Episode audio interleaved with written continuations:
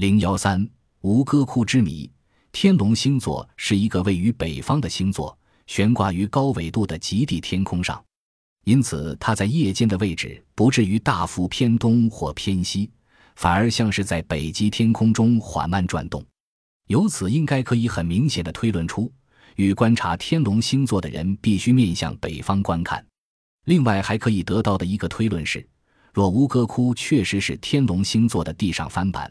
则众寺庙的坐像应该也游牧民族营帐里的生活。十四世纪的蒙古绘画，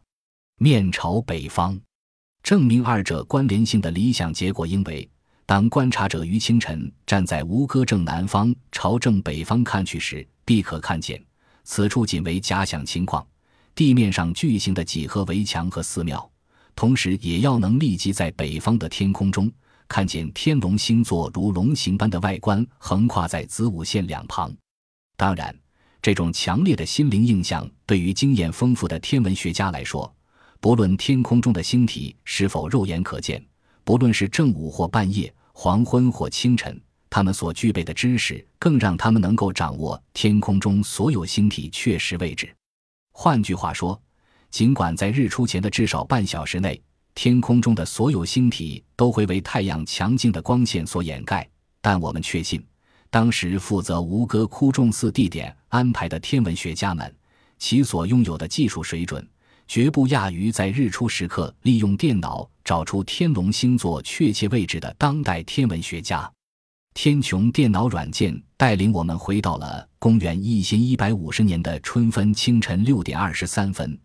其实太阳正于东方的地平线上露出它的半张脸。此刻，经过了一夜旅行的天龙星座，正位在所谓的上中天点，即位于子午线上部。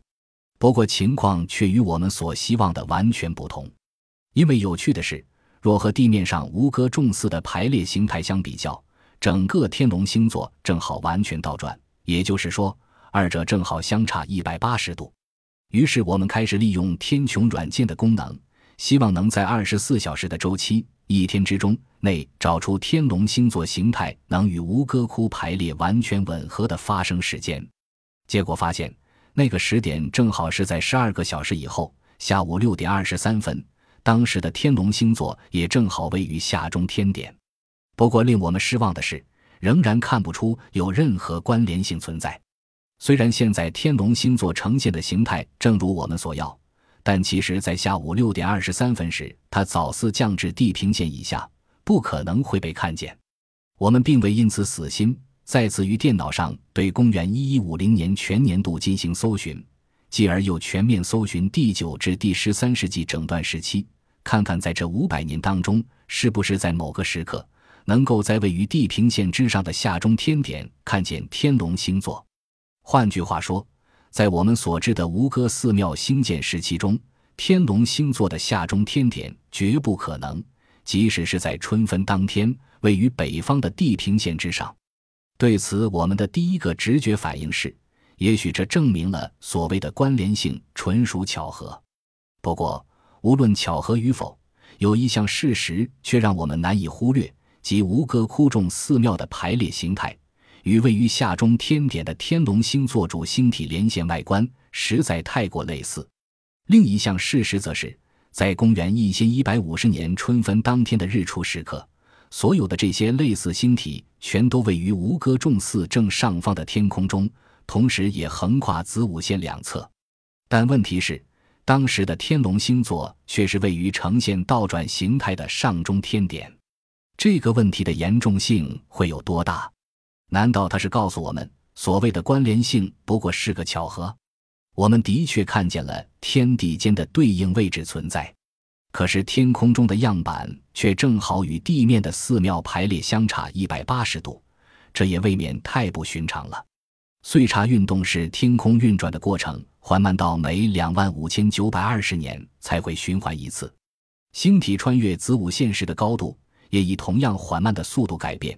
有没有可能利用电脑搜寻功能，找出天龙星座在何时会出现于子午线的较高处？因为只有如此，才能与北方地平线上空见到与寺庙排列形态吻合的天龙星座。这让我们想起了击杀金字塔。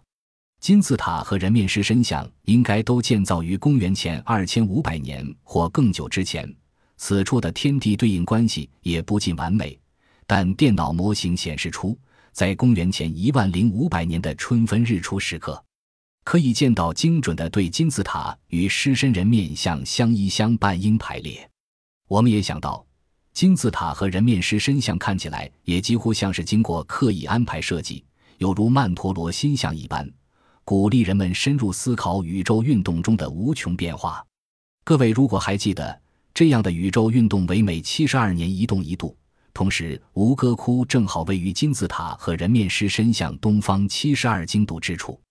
虽然并无任何考古证据显示吴哥众寺中有任何一处建造于公元前一万零五百年，或甚至当时有人居住于该地，不过我们觉得有必要去探查一下那个遥远时代的天空。既然在公元前一万零五百年的春分日出时刻，正是击杀金字塔与当时位于子午线上之猎户星座相互呼应的年代，我们也利用电脑模拟出在公元前一万零五百年春分日出时刻位于吴哥上方的天空形态。如我们所已知，位于子午线正南方的猎户星座与击杀金字塔的排列吻合，唯一不同之处为吴哥的观看纬度较低。为北纬十三度二十六分，击杀则为北纬三十度三分。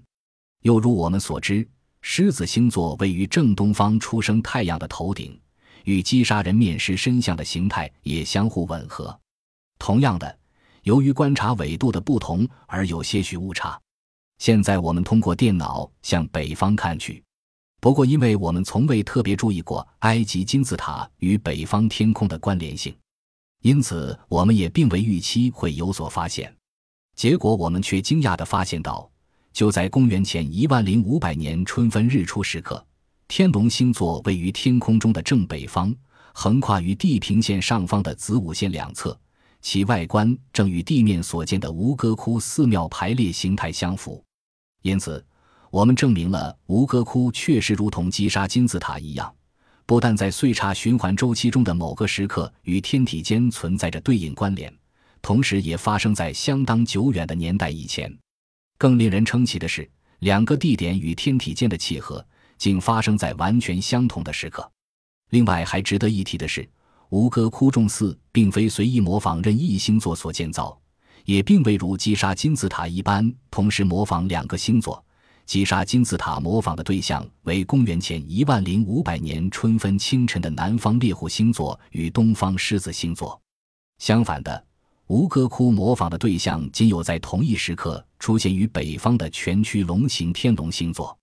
在击杀，我们见到了排列形状如同公元前一万零五百年猎户星座金字塔群，以及以人面狮身像为首、形如狮状的金字塔群。